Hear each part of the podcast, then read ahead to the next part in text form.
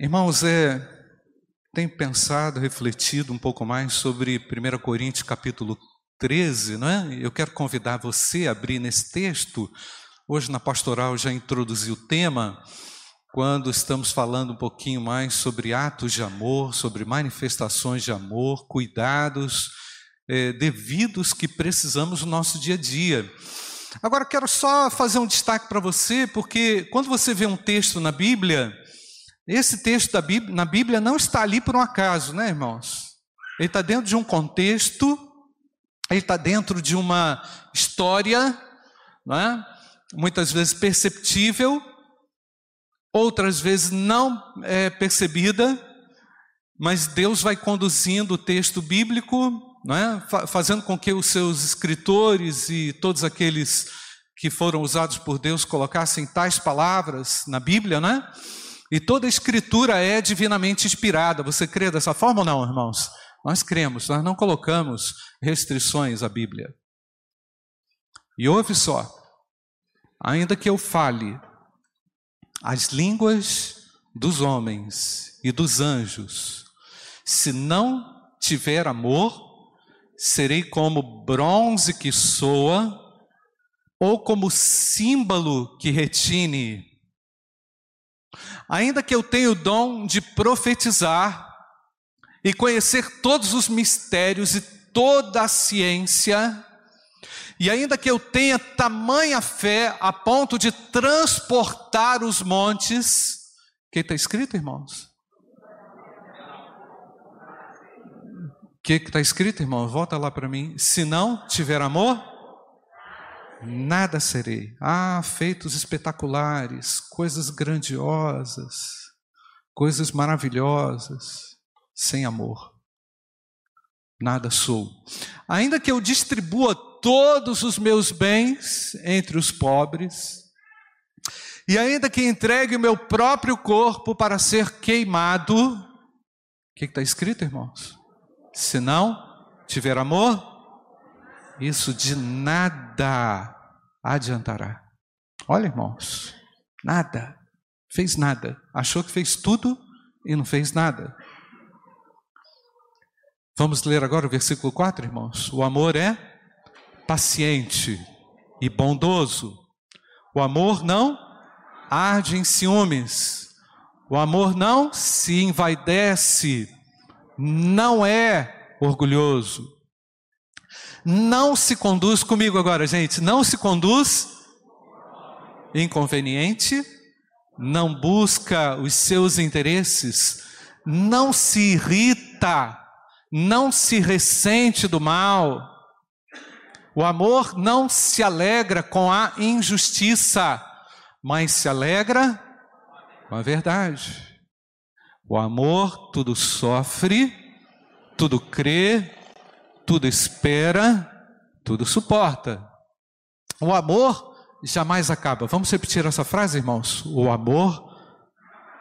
De novo, irmãos, o amor. Isso traz esperança para mim. Traz esperança para você ou não? O amor, o que é está escrito, irmãos? Jamais acaba. Havendo profecias, desaparecerão. Havendo línguas, cessarão havendo ciência, passará, pois o nosso conhecimento é incompleto e a nossa profecia é incompleta. Versículo 10. Mas quando vier o que é completo, então o que é incompleto será aniquilado. Pai, fala conosco pelo poder do teu amor. Ó oh Deus, faz-nos compreender com profundidade a tua palavra, Senhor. Obrigado pelo memorial da ceia do Senhor que está posto aqui, Senhor, que nos faz lembrar do teu amor derramado na cruz, para minha salvação, para nossa salvação faça-nos celebrar esse momento aqui com a atitude certa. Faça-nos, ó Deus, compreender a extensão, largura e profundidade do teu amor. Em nome de Jesus. Amém. Meus queridos, nós vamos dividir esse texto aqui em dois. A primeira, primeira parte aqui até o versículo 10, à noite, vou falar do 10 ao 13. Mas para a gente poder entender esse amor, é, nós temos que lembrar que amor é esse. Como é que é o nome desse amor em grego mesmo? Que eu esqueci, irmãos. Como é que é o nome desse amor? Ágape. É um amor extraordinário de Deus.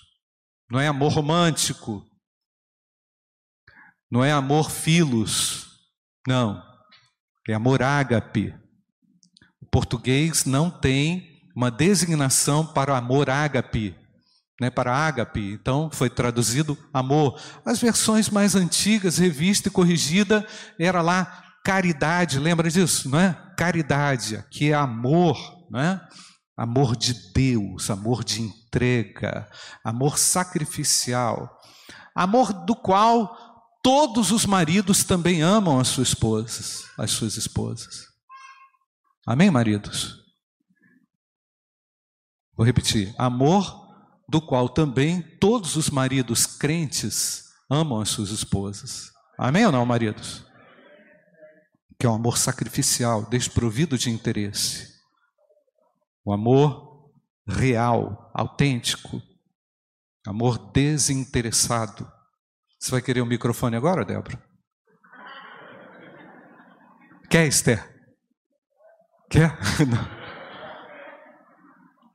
Um amor doador. Um amor que gera no nosso coração doação. Entendeu? Doação, entrega. Despreocupação com resultado, positivo ou negativo. Você não tem certeza que vai ter êxito quando você ama dessa forma. Mas Deus aprovará quando você ama dessa forma. E eu estava pensando aqui, irmãos, quantas vezes já participei desse memorial da ceia do Senhor aqui com os irmãos, aqui na igreja. Você sabe quantas vezes você já participou desse memorial aqui da ceia do Senhor? Quantas vezes? Eu fiz umas contas aí, multiplicando o número de meses, considerando uma vez por mês. Já participei desse memorial aqui com vocês umas 200 vezes. Talvez alguns irmãos muito mais do que eu, né?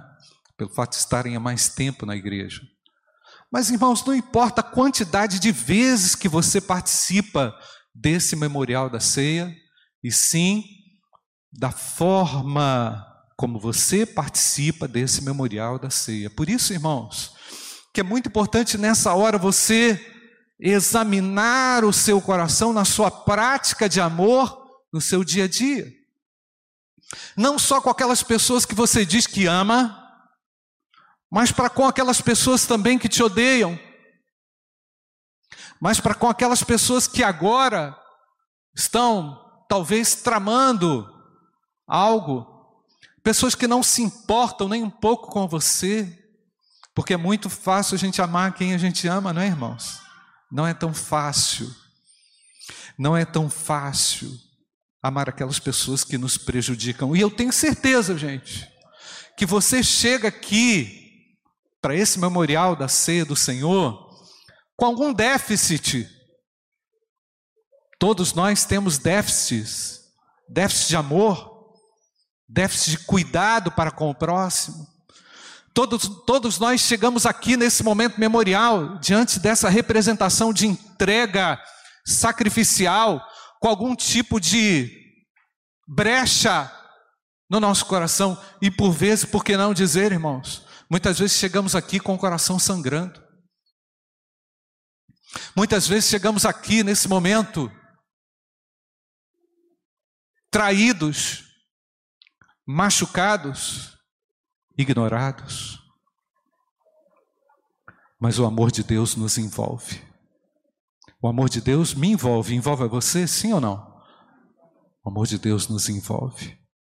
Porque Ele sabe das. Desculpe a expressão, irmãos. Ele sabe das pancadas do dia a dia. Ele sabe daquilo que você enfrentou na sua história na verdade, irmãos, somos um somatório de experiências, por vezes boas, por vezes ruins. Se o cristão, irmãos, não coloca o seu coração em dia, se o cristão não revisa o seu coração para perdoar os seus ofensores, aqueles que ofendem, se o cristão não tem a coragem de abrir o seu coração diante do Senhor e dizer: Senhor, eu estou ferido, eu estou machucado por essa situação ou por uma perda. O Senhor chorou pelas perdas. O Senhor chorou por um amigo, por um simples amigo. Não foi, irmãos? Aquela dor, sim, aquela dor veio nele. É? Irmãos, quantas vezes estamos assim,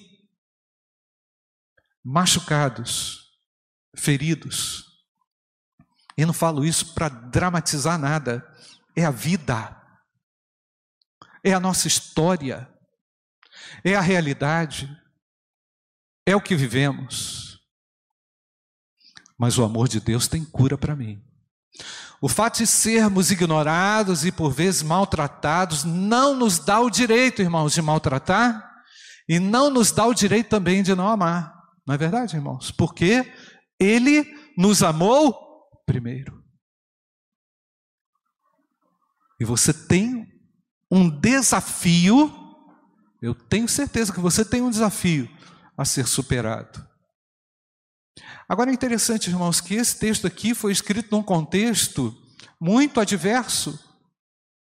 Por isso que eu falei, quando você vê algo na Bíblia, não é à toa. Não está à toa que o apóstolo Paulo, não foi à toa que o apóstolo Paulo fez essa redação para explicar para o povo da igreja de Corinto que eles não poderiam viver sem amor, que eles não poderiam viver no déficit, que eles não poderiam entregar o coração deles ao déficit, que eles não poderiam é, é, transformar a sua vida numa lamúria, numa reclamação: ah, ninguém lembra de mim, ah, ninguém me ama, ah, ninguém me quer. E um outro detalhe, irmãos, naquele, naquela ocasião, aquela festa, a festa é, era celebrada dominicalmente, a ceia do Senhor era administrada todo domingo, e era a festa ágape, a festa conhecida como festa do amor. Essa festa do amor se subdividia em dois momentos. No primeiro momento era onde tinha que ser, né, irmãos? Era onde os crentes comiam. Era onde tinham tinha aquelas refeições. Cada um levava das suas casas ah, um, um pouquinho de arroz, um tropeiro, que tal? Benção demais, né, Nilson? Levava ali um, uma linguiçinha, não é? Cada um trazia da sua casa um elemento para uma, para uma refeição comunitária. Os crentes faziam isso. E levavam vinho também.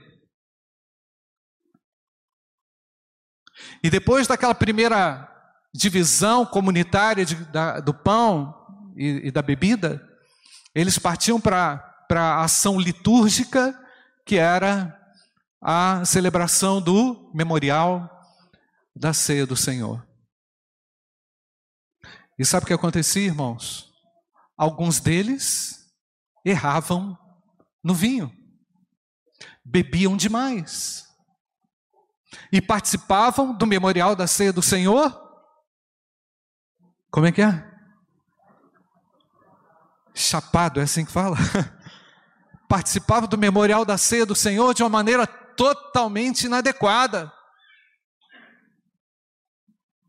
Chegavam bêbados para aquele momento, que era o momento mais solene e representativo da igreja, que era a lembrança do sacrifício de Jesus Cristo em seu lugar.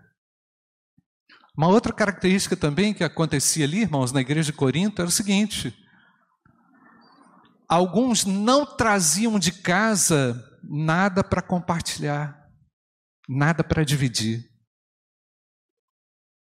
Apesar de terem condições, o que, que faziam, irmãos? A, a narrativa e o contexto da carta? Comiam, mas também não ofereciam nada. Não tinham nada para oferecer.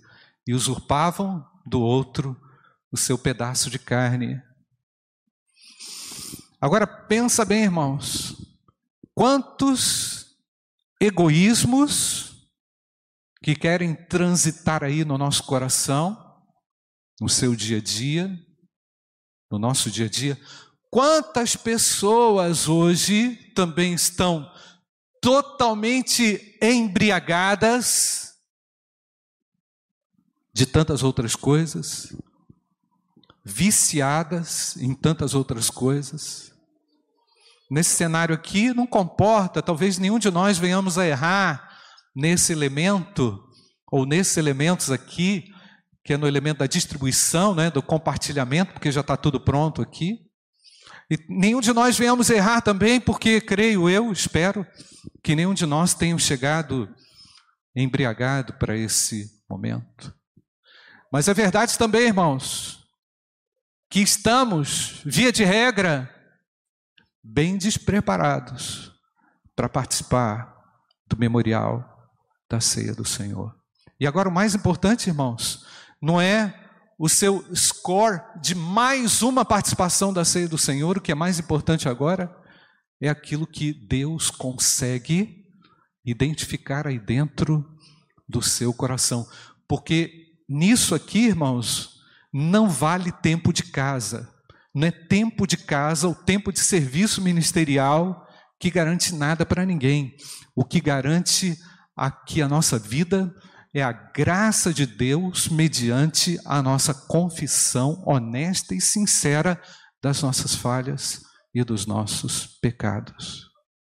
O que Deus espera de mim agora, nesse momento memorial da ceia do Senhor, é que a gente esteja com o coração totalmente colocado na presença dEle. Sabe, irmãos, muitas vezes você teve aí, durante essa semana, condição de ter mais tempo devocional e não teve, porque você está embriagado da Netflix, porque você está embriagado de videogame, porque você está embriagado de tanto trabalho, tem gente até que com muito prazer fala: Eu sou um workaholic. E muitas vezes Deus está só preocupado.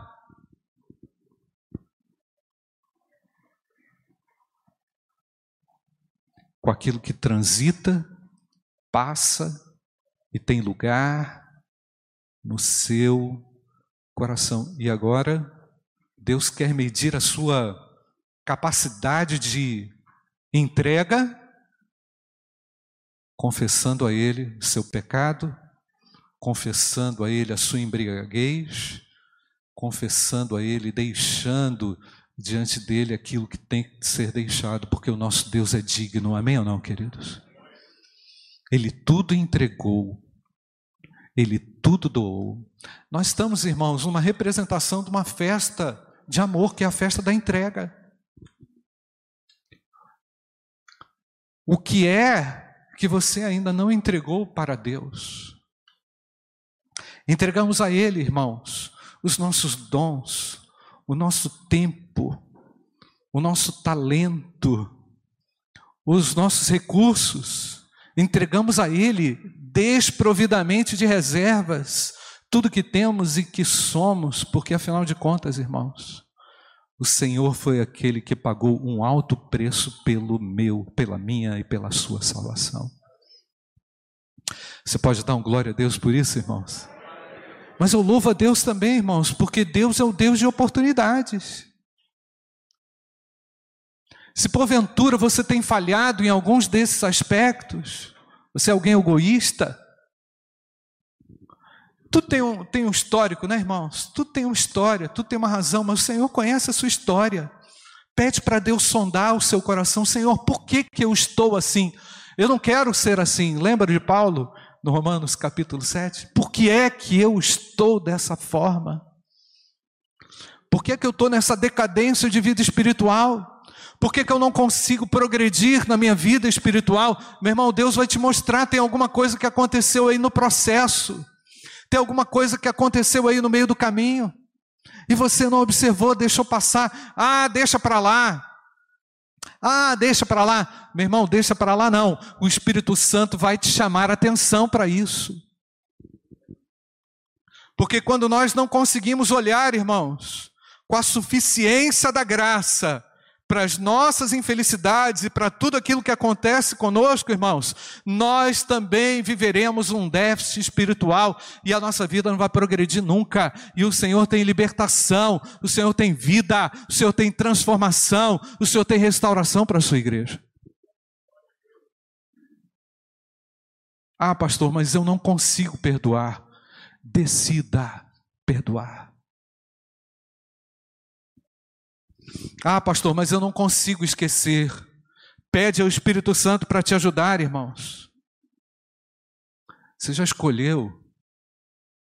Escolheu. Escolha consciente. Eu escolho perdoar aquele cara que está me devendo aquele dinheiro que eu estou precisando tanto. Sabe aquele dinheiro que você está precisando? Tu emprestou, o cara não te paga? Perdoa. Entendeu? Perdoa. Porque nós não podemos, irmãos, travar o desenvolvimento da nossa vida espiritual por fatos e episódios, ainda que marcantes, mas não justificáveis para a nossa vida como cristãos, porque o amor de Deus me envolve, o amor de Deus te envolve nessa manhã. Diga a Deus, tem uma conversa com Deus aí agora. Enquanto isso, os irmãos da ceia vão chegar aqui, vão nos ajudar para a distribuição. Pastor Júnior, pastor José Augusto, fale com Deus aí agora. Nós vamos cantar também. Fale com Deus. Senhor, venha me tirar de qualquer impedimento nessa hora. Que o Senhor, nesse momento, remova do meu coração tudo aquilo que não é conveniente. Que o Senhor tire da minha vida aquilo que não te agrada nessa hora que eu vou participar do memorial da ceia do Senhor, seja muito honesto. Seja totalmente honesto nesse momento. Pastor José, pode ajudar aqui também na distribuição, pastor? Fale com Deus. Senhor, eu te reconheço, eu reconheço o teu sacrifício como excelente, como grandioso,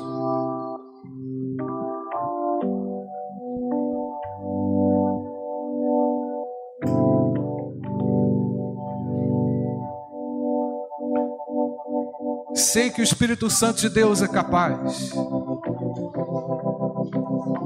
de me libertar nessa manhã. Pelo sangue do Cordeiro de Deus que foi derramado na cruz, eu sou livre. Eu estou livre. Você tem condições, meu querido, sim, de ser livre de qualquer amarra, de qualquer impedimento.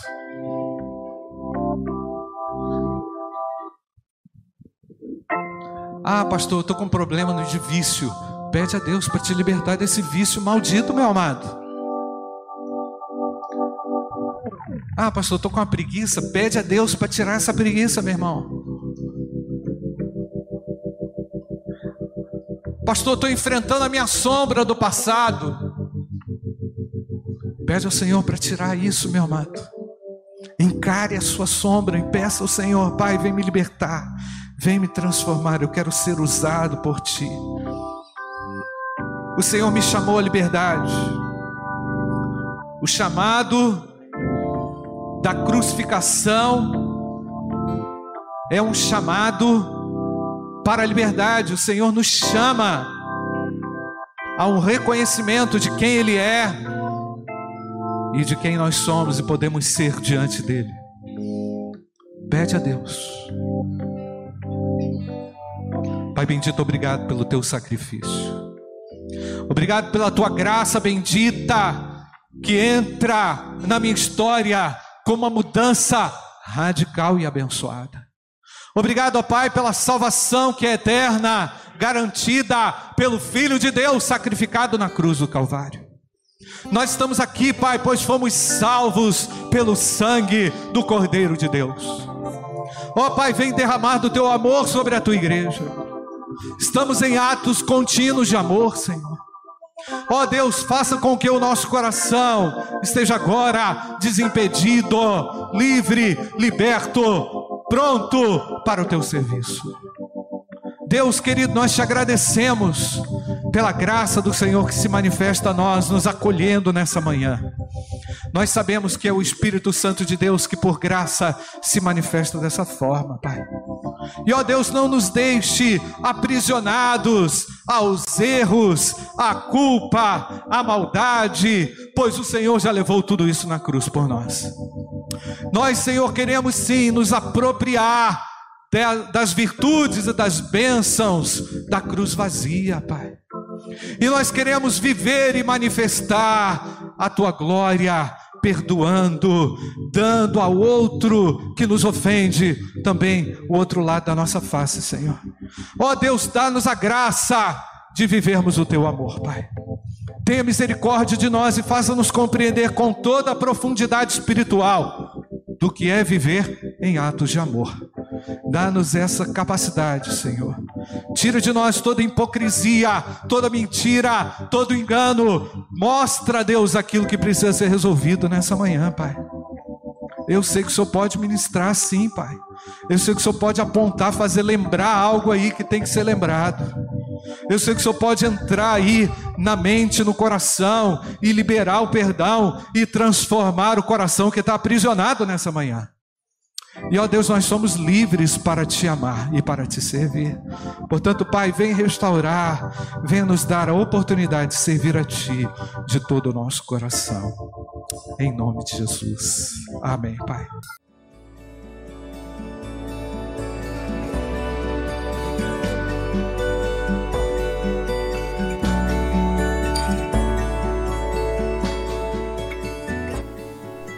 A Igreja Batista do Bom Retiro tem plena convicção de que a palavra de Deus é poder para salvar e transformar vidas. Nosso desejo é que essa mensagem tenha alcançado seu coração. Para saber mais sobre quem somos e em quem acreditamos, acesse ibbrpatinga.com.br.